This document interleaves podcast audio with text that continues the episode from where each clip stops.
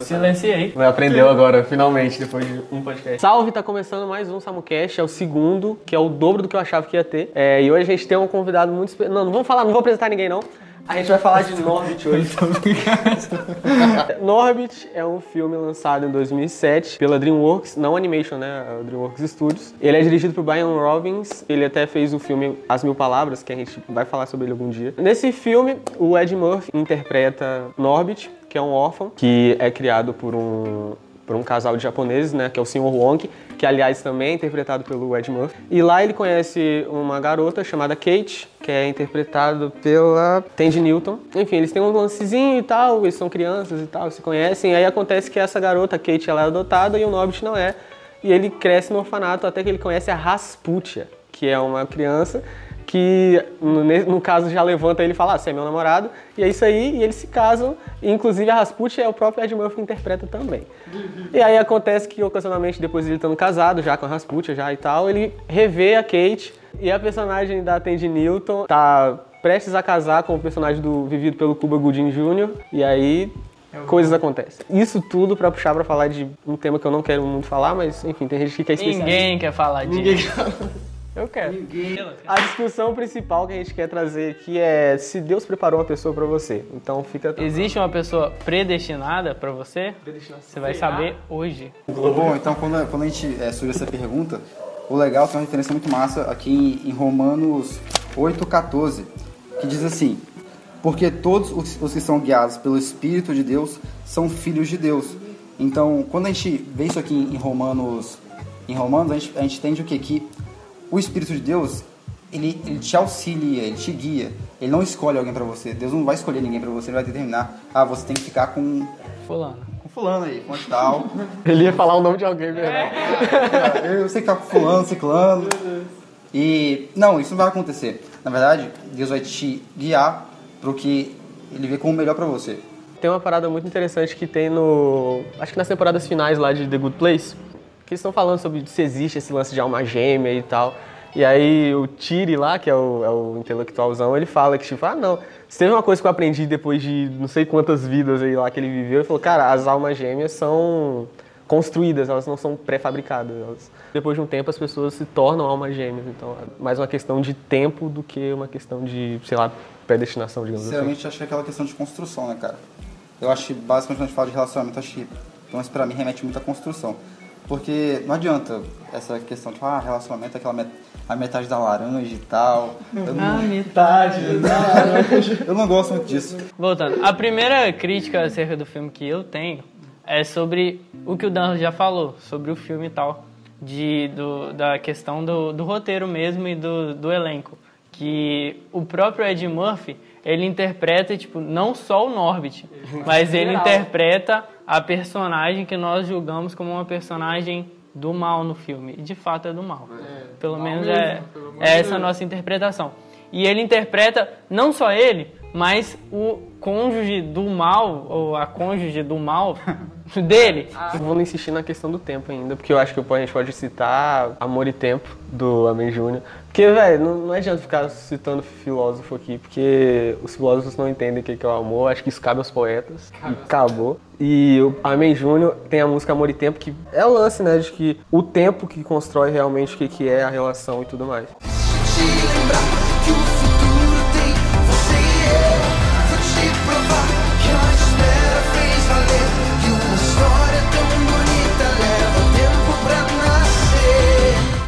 E no final da música Amor e Tempo, que é muito boa, aliás, tem um poema do Carlos Drummond de Andrade. A última frase do poema é o amor tarda. Então, tipo, é algo que realmente é construído ao longo do tempo. Só isso mesmo. Que demora para acontecer. A gente tem a referência bíblica de Gênesis 29 também, que vai falar de Jacó, que ele vai ele vai trabalhar tipo anos para conquistar é, Raquel, não para conquistar Raquel, mas para conquistar o pai de Raquel, né? E ele trabalha anos mas a Bíblia, ela, ela no final, quando ela diz que ele trabalha anos, ela diz também que para Jacó, para ele, foram dias, na verdade, de, em relação ao seu amor. Pegando o gancho aqui de, de tempo, dando aquilo de tempo e tal, eu lembrei de Eclesiastes, Eclesiastes 3. Fala que há um tempo determinado para todas as coisas. E tipo, relacionamento é uma dessas coisas. Realmente é uma construção. Eu tenho um relacionamento e não é fácil, é, é difícil. Não é, eu vou falar pra você que é muito fácil porque não é. E você precisa realmente construir. É um processo de você conhecer a pessoa, a pessoa te conhece, a gente erra, a gente conserta e é isso. É, o tempo determina muitas coisas e um o propósito que você precisa ter no seu relacionamento é determinado através do tempo, porque você não vai sair tipo ah, testando, né, e depois ver qual que deu certo e é isso. Mas não é assim. Você vai eu assisti um vídeo hoje da Ângela do Eu Escolhi Esperar, que ela fala que ela fala assim, não namo, não ore pra na- namorar, alguma coisa assim. Você tem que orar antes de namorar, de fato. Porque você precisa se preparar. Então, relacionamento é complicado. Não vou te falar que é fácil, porque não é. Realmente, Tipo, é- Às vezes a gente- o gancho que ele puxou aqui, lá em Gênesis 24 tem aquela questão de Isaac e Rebeca ali e tal, que eles mandam um servo ali pra achar a, a mulher perfeita pra Isaac e tudo mais. E se você reparar, durante todo o percurso que esse, que esse servo tá fazendo, cara, ele ora todo o tempo, todo momento que ele para, que, que tem, uma, tem uma chance de, de ser a mulher perfeita, ele, tá, ele, ele já orou antes, e na hora que ele vai falar, antes ele fala com ela, ele tá orando, e depois fala que tá orando, ele continua orando, e é todo momento esse momento de oração. Quando a gente fala de relacionamento, falando do que o Brian falou, que é o tempo e tudo mais, a gente tem que primeiro se preparar de verdade. Porque, se, se- sinceramente, se a gente não cuida da vida emocional, Vai ser um fiasco. É porque as pessoas associam muito, tipo, relacionamento vai, ela vai pela paixão e tal e tudo mais. Porque, velho, tem uma parada que o Pedro Calabres, é Pedro Calabres? Eu acho que é ele mesmo. Ele fala. Não, o Pedro Calabres, aquele cara que ele é careca e tal, fala um monte de uma ele. Que ele fala que, cara, não, quando você tá apaixonado, a primeira coisa que você tem que entender é que você perdeu o controle do seu, de tudo seu, você tá doente, é a mesma coisa com a doença mental. Tem um estudo que diz que dura, em média, aí 18 meses pra 18 passar. É, De tipo, 16 É, não, é porque ele falou o seguinte, mano, você tá apaixonado, é uma doença mental. Primeiro que você tem que reconhecer, você tá fora de si, você não é você mais. Acho que uma das coisas que dá pra falar, do- levando em conta a figura do Norbit, é da figura do Norbit em si. Porque ele é um cara totalmente omisso a tudo, né? Ele é um homem desconstruídaço, assim. Ele é totalmente passivo. Você vê aquela cena do... Da traição, que ele pega a É, e ele lá. fica lá igual um Ele fica lá, não, peraí. tipo, o quê? É realmente engraçado, tipo, ele fica lá parado, tipo. É, e o cara explicando e ele lá, tipo. É. ela só levanta e a, a, eu acho- interessante que a Rasputia só levanta assim e fala com ele, não, a gente tá treinando aqui e você tá atrapalhando o treino e tudo mais. Isso, Aí ele fala assim. E ele fica tipo assim, cara, É, ele fica sem falar. sabe o que fazer. E quando ele tenta, ele quando ele tenta assim, porque ele levanta a voz pra ela, ela vai e esculacha ele. E ele volta de boa pra casa e tal. Ele acata tudinho, cara. Mas o grande lance do Norbit é o quê? Ele não tinha nada. Ele era um órfão e tal e tudo mais. A família da Rasputin era rica e tal, proprietária de muita coisa. E aí, como ele foi acolhido pela família dela, mais que os irmãos dele eram todo tipo bombadão e tal, e zoava da cara dele porque ele tinha cara de nerd. Mas era a família que abraçou ele. Então, tipo, a Rasputin era tudo que ele tinha, né? Mais terrível que ela fosse, ele ignorava tudo isso porque era o era o que ele tinha, tá ligado? É, o primeiro contato Tanto é dela ele com ele ele, vai- né, tipo, mostra muito isso, que ela, tipo, salva ele dos, dos valentões lá e tal. Eu acho que entra aquela questão massa que, da vida que a gente tá falando da vida emocional. Porque se você parar pra pensar, o Norbert ele estava extremamente fragilizado. Porque ele nunca teve ninguém, ele nunca teve um, um- acho que algo pra se basear, algo, algo afetivo ali pra se segurar. E tipo, você a Rasputin chega, tem dois caras batendo nele. assim, a Rasputin ela chega, salva ele. ela salva ele e a família, entre aspas, muitas aspas, acolhe ele ali de uma forma extremamente grossa e isso. Mas, tipo assim, pra ele era a única coisa que ele tinha. Ele não É uma tinha dívida histórica. E ele se, não, e outra, ele se baseia muito no. Porque, tipo, antes ele era órfão, o que ele tinha antes era a amiga dele, que era a Kate, né? E quando ela se vai, ela foi embora. Então, tipo, a figura, essa figura feminina na vida dele é meio que o. É, é tipo tudo que ele tem, tá ligado? É, exatamente. Sinceramente, acho que é pura, é pura precipitação, se a gente parar pra, pra pensar Sim, em, sim, em, exatamente. em Filipenses, Filipenses 4,6. A gente para. Não andem ansiosos por coisa alguma, mas em tudo, pela oração e súplicas, com ações de graça, e apresentem seus pedidos a Deus. Entra aquela questão de, tipo assim, a gente não pode é, se antecipar e fazer tudo nas coxas, assim, só chutando, enfiar, que o pessoal fala, enfiar os pés pelas mãos, né? Não vai fazendo tudo nas coxas, cara. Eu acho que tem que ser com calma e você tem que cuidar de si, de si próprio antes de entrar numa relação. Não adianta você entrar num relacionamento querendo lá se preencher um vazio que você tem, cara.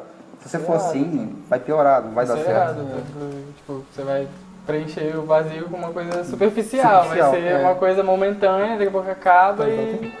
a gente tem, tipo, a reflexão de, tipo, a gente espera esse tipo de afeto a vida toda e quando a gente co- encontra um ser que aceita a gente minimamente como a gente é, a gente já de- a gente já deposita todas as nossas forças, todas as nossas esperanças E e, tudo que a gente tem nessa pessoa. E é lógico, só há um resultado nisso, a gente se frustra, certo? E, tipo, tem, a, tem uma, uma escritora que ela é feminista e, e fala sobre o, o processo do feminismo no âmbito do, do- da economia. Olha que incrível.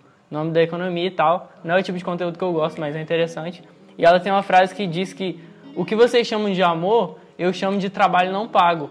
O que ela tá falando aqui Nossa, cara. é, de fato, o que ela tá falando aqui é que, tipo, as mulheres deveriam cobrar pelo serviço delas, no caso, um serviço de dona de casa. Então, esse tipo de afeto, ele, ele é tão frustrado hoje em dia e é tão pre- previsível para nós que o pensamento nosso hoje, ou o pensamento contemporâneo, é que a gente tem que olhar e talvez cobrar pelo mínimo. Literalmente cobrar pelo mínimo. É, é bem isso, da gente querer adiantar uma coisa que a gente tem que viver ou vai viver, ou tem que viver no tempo certo de Deus. Aquela cara, se você não se prepara para aquilo, quando vir, você não vai saber as coisas que você não está preparado. Sim. O que ele estava falando lá, a gente deposita todas as esperanças de vez em cima de uma pessoa e a gente, o resultado é óbvio. A gente vai se frustrar com o que você estava falando. Eu até queria te perguntar se você quer um abraço, porque você estava falando com, com, a, com a, lá, eu senti que você estava falando de uma veracidade assim. Um abraço, Se encheu de profunda compaixão. tem uma parada do Murilo Mendes. Tem uma parada não, né? Tem um poema do Murilo Mendes. Que ele fala que ninguém ama duas vezes a mesma mulher e tal. Você já viu isso? Essa frase não é dele, né? Essa frase é antiga já. Ninguém ama duas vezes uma mesma mulher porque, tipo, a, a pessoa muda e tal, ela se torna outra com um certo tempo e tal. Começa Aquela a parada de atravessar o rio e não É. ser. é, ah, enfim, essa, esse rolê, esse rolê. No final do poema dele ele fala: ainda não estamos habituados com o mundo, nascer é muito comprido. Então, tipo assim, ele tá falando. Lógico que isso é interpretação, né? É um poema aberto. Mas, tipo assim, ainda não estamos habituados com o mundo. É uma coisa que a gente, a gente não sabe ao certo como que vai, como que funcionam as coisas. Por mais que a gente ache que a gente tem uma bagagem de conhecimento e tal, a gente não sabe como funcionam as coisas na prática. A gente não prevê o futuro. Sim, de fato, a gente quer atribuir características de Deus na gente. É verdade. E muita, muitas vezes essa é a nossa pregação. De que ah, a, a atribuição, os atributos de Deus estão na gente também. Então a gente começa, mesmo que seja de uma forma assim, é, não direta, a gente começa a pensar, pô, é, se eu orar vai ser essa pessoa. E a gente quer atribuir esse, essa coisa de onisciência na, gente, gente. entendeu? E na verdade isso é uma construção de que a própria arte colocou na nossa cabeça. De, de- a gente tem diversas músicas que falam sobre isso. Cazuza, por exemplo, tem a, a Exagerada, Exagerada. que o começo da música é tipo amor da minha vida, daqui até, até a eternidade. Não entende o conceito de eternidade também. Mas enfim, não é esse o assunto. É, nossos destinos foram traçados na maternidade. Então a gente tem essa chancela da arte de é, essa coisa Profunda por em rasa. essa, essa coisa da arte de que a gente tem que viver isso e a- os atributos de Deus estão na gente e a gente mistura o sagrado com o secular e não entende nada. É porque isso vem muito até do da base do romantismo em si, né? Do movimento romantismo e tal. Porque se você for ver o movimento romanti do, do romantismo em si e tal, a maior obra romântica que o pessoal até hoje lembra é de, do sofrimento do jovem Werther. Jovem Werther. É, o sofrimento do jovem Werther. Que é aí, tipo, Spoiler, ele se mata. ele se mata no final, isso não é nem novidade nem nada. Ele se mata no final e aí, tipo, desencadeia um monte de suicídio e tal. E aí. É, foi um dos primeiros que, que teve isso de mexer emocionalmente com a pessoa a ponto disso, tá ligado? É aquela questão do amor de, de platônico, né? O lance do romantismo é que ele é, é, um, é, um, é o amor, só que da forma mais babaca possível, porque é, é um platônico, sim, mas é um sofrimento tipo, ah, não é nem tipo, Piegas. olhe para nós aqui, olha pra gente aqui e tal. Não, é tipo assim, olha, eu tô sofrendo por ela, cara. Eu dormi na praça. tá ligado? É tipo- Quando a gente fala do, do- da- das definições, definições gregas de amor, a gente lembra, lembra de Eros, né? A definição de amor de, de Sócrates. Desejo. É, que o amor, que você, de- você ama aquilo que você deseja. E, portanto, Desejo é falta. É, a falta de alguma coisa e tal, do que você não tem no caso. Então, por exemplo, se, se eu tenho. Se eu, eu amo o Matheus, mas porque ele não é meu amigo. A partir do que ele é meu amigo, eu deixo de amar ele porque deixa de ter falta, não tem mais falta. Eu amo isso. esse computador até eu, Ah, até até eu adquirir esse computador. Amor platônico. Isso é, é isso que é o platônico, né? Porque, na verdade, ele se baseia naquilo enquanto você não conquista. Por isso que a gente fala de amor platônico, porque você não vai conquistar aquilo. E é por isso que essa obra, no fim, ele se mata. Porque ele vai lá e ele ama a menina de uma forma tão intensa que chega um ponto ali que ele não consegue escrever mais nada, porque ele fala que nada que ele escreva é, se iguala ao sentimento que ele, tá, ao sentimento que ele tem por ela. Hoje, isso, isso é a base de todo poeta romântico. Por mais que eu escreva isso aqui, nada, minhas palavras não são o suficiente pra escrever o que eu tô sentindo. Tentam complexar demais uma parada, que é só o que eles estão sentindo, né? Tem um provérbio italiano que fala que o amor é o senhor de todas as artes. Então tudo que a gente escreve, faz, interpreta, ou tenta interpretar, ou tenta escrever, ou tenta é, expor, é relacionado ao amor. Sim, tem, tem até a nossa referência de, de Bíblia, de 1 Coríntios capítulo 13, que vai falar sobre, sobre o amor. Você vai ter Paulo ensinando ali pro pessoal de Corinto, Paulo como tutor que ele é, ensinando, ensinando o pessoal de Corinto e no capítulo 12 ele vai estar falando sobre dons espirituais, entendeu? Aí ele para no, no capítulo 13 e ele começa a falar sobre o amor. O amor é bondoso, o amor é paciente e tal. E, inclusive, esse é um, um capítulo muito sinistro. O Adam Clarke, que é um teólogo também muito conhecido, ele diz que é o capítulo mais importante do Novo Testamento, que, que fala sobre o amor, fala sobre essa nossa tentativa, ou tentativa de Paulo de interpretar quem Jesus era, ou a da nossa espera em Jesus, daquilo que é perfeito, daquilo que não é perfeito. Em Romanos 12, no, no versículo 2, vai falar da, da boa, agradável e perfeita vontade de Deus. E tem um vídeo do, do pastor Eduardo Reis que ele falou. Ele trouxe, na verdade, ele trouxe um texto do. Acho que é. Esqueci, acho que é Al- Alderi Nunes Costa, uma parada assim. É um pastor lá. Eu não achei o texto, queria ler o texto, só que, tipo, acho que é algum livro dele, alguma coisa assim. Que ele, ele relaciona essa boa, agradável e perfeita vontade de Deus às esposas de Davi. Aí ele fala que, tipo, a, a filha de Saul, né? Como é que é o nome dela? Mical. A Mical é- era a boa vontade de Deus. Aí depois a Abigail era agradável, vontade de Deus. E aí, lá em 1 Reis, quando o Davi tá morrendo lá e tal. Morrendo não, ele tá com frio, ele tá, ele tá, tá morrendo de frio. Ele tá com frio, ele tá com muito frio, aí eles botam um monte de cobertor lá e ele não, não se aquece, eles falam, ah, vamos botar o corpo de uma virgem aqui do lado dele pra aquecer ele. Aí, tipo, ali seria a perfeita vontade de Deus, que seria a virgem. Só que, como ele já tava velho, ele tava com frio, tava pra morrer ali, ele não pôde usufruir, então fez nada com ela. Então, tipo assim, aí o Eduardo Reis fala que, tipo, ele gastou tanto tempo no que era bom, no que era agradável, que quando chegou no que era perfeito, ele não pôde usufruir. Então, tipo, às vezes a pessoa. é, Isso é, isso é fato, né? Às vezes a pessoa tá gastando muito tempo em um relacionamento que, tipo, nem era aquilo ali, né, velho? Mas é aquele lance. Não é só porque, tipo, tá ali e tá há muito tempo e que, sei lá, vocês não oraram pra começar e eu não, provavelmente não estão orando por agora. não é só por causa disso que é algo abominável e tal e tudo mais. Nem é, Quando, né, quando vier o perfeito, tudo que é imperfeito desaparecerá. Sinceramente, eu acho o seguinte, quando você está em relacionamento e, e você não orou, você não fez nada quem sugeriu, você não orou antes, não ora. Cara, começa a orar agora. E é aquela questão, você tá, você, você, enquanto você tá orando, você tá perdendo tempo. E não é aquela questão, ah, vou terminar com o fulano de tal. Analisa. Ela tem características que você quer levar pro resto da sua vida, do seu lado e tudo mais? Se sim, cara, vai orando, entre um propósito com, entre um propósito com ela. E é isso aí, cara. A vontade de Deus é boa, perfeita e agradável. Mas o Paul Walsh, ele, ele tem, tem, tem uma frase dele que ele, ele fala que ele descobriu que a esposa dele era a mulher perfeita pra ele quando ele podia sentar do lado dela, não falar nada e era melhor do que qualquer coisa que ele fizesse sem ela. Entendeu? Então Caraca. é muito profundo. assim, É aquele silêncio Cara, o que não é desconfortável. Isso, Mas o relacionamento isso, silêncio confortável. Confortável. É. O relacionamento, às vezes, ele é, ele é, ele é um necessário, assim, né, digamos. Você vai ver em... Vamos falar de Bíblia, né? Pega Gênesis 2. Gênesis 2, 24. Ah, não precisa nem de ler, né? Que você tá ligado lá, que tipo, o homem deixará seus pais e se unirá à sua mulher e tal e tudo mais. Isso é a vontade de Deus, é que realmente a gente que a gente cresça e tal, amadureça a um ponto de encontrar uma pessoa e casar com essa pessoa e vai, é isso aí, te deixa pai e mãe pra trás e vai viver sua vida com sua esposa e formar uma nova família desde aí. E em nome de Jesus, amém. é, seria o, o, correto para você seguir sua vida, o modelo para você seguir sua vida. Esse seria. Só que o que hoje, o que a gente tem é o quê? Gente que, não, eu não quero me moldar a um padrão e tudo mais. Aí a pessoa quer desconstruir É, uh, tal. É, você quer desconstruir a coisa mais simples que é, tá ligado? Ela quer. descon- É, não, quer desconstruir tudo e tal e tudo mais.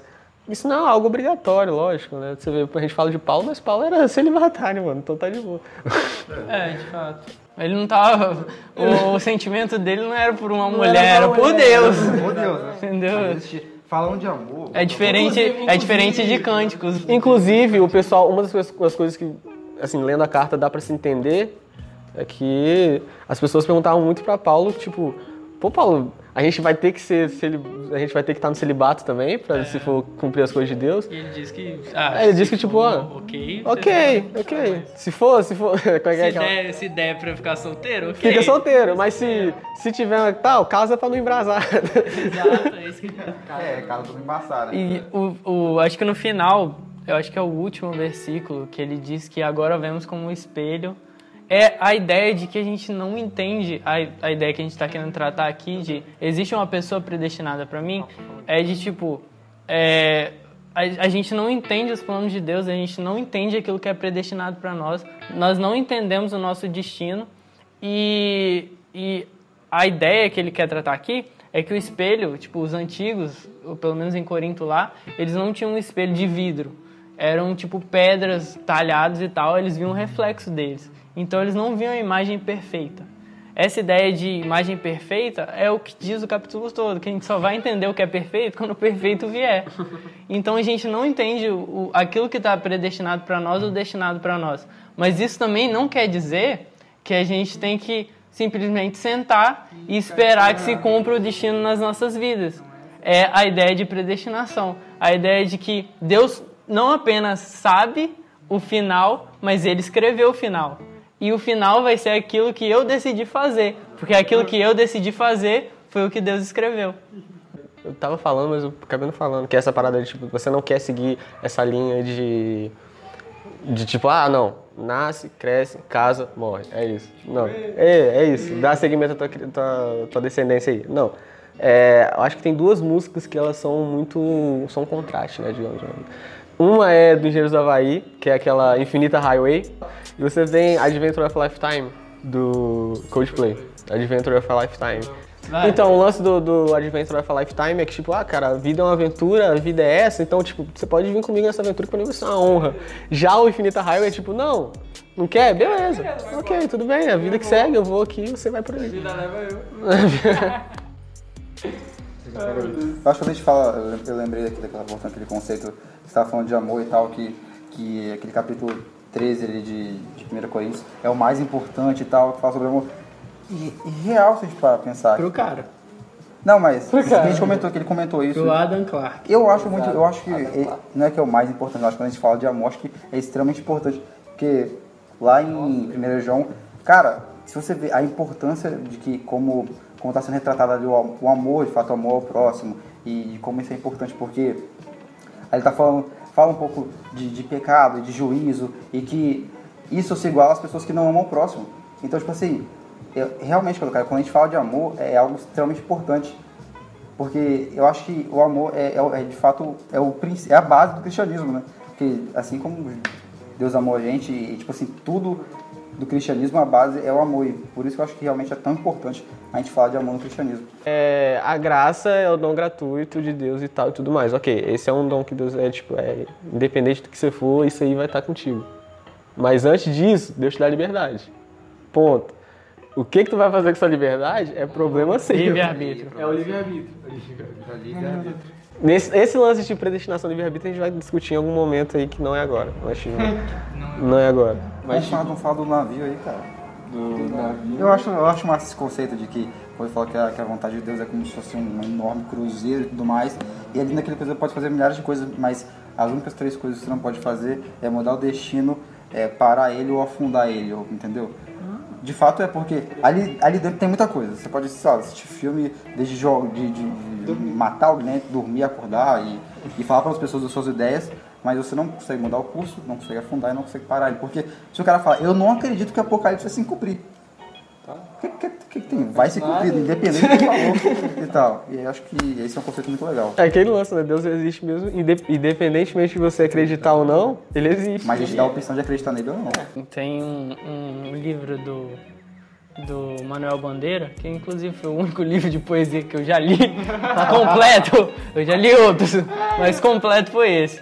E é, o nome é Estrela da Vida Inteira. Vai ter um poema chamado Boda Espiritual, Boda mesmo, de, de negócio.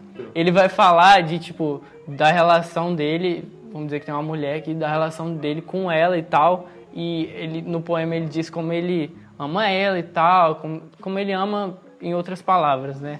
Como ele acha ela bonita, como ele tinha desejo por ela e tal, como ele queria ter desejos ou, ou ter ações ali de, de é, isso aí que você entendeu. E ele diz isso tudo, fala como ela é bonita, nossa, você é bonita, você é isso, você é aquilo, eu te desejo e tal. E no final, a última frase do poema é e eu te amo como se ama um passarinho morto. Essa ideia de, do passarinho morto é a ideia de um amor piedoso. Ama mesmo não tendo que amar. Deus ele estabelece padrões pra gente.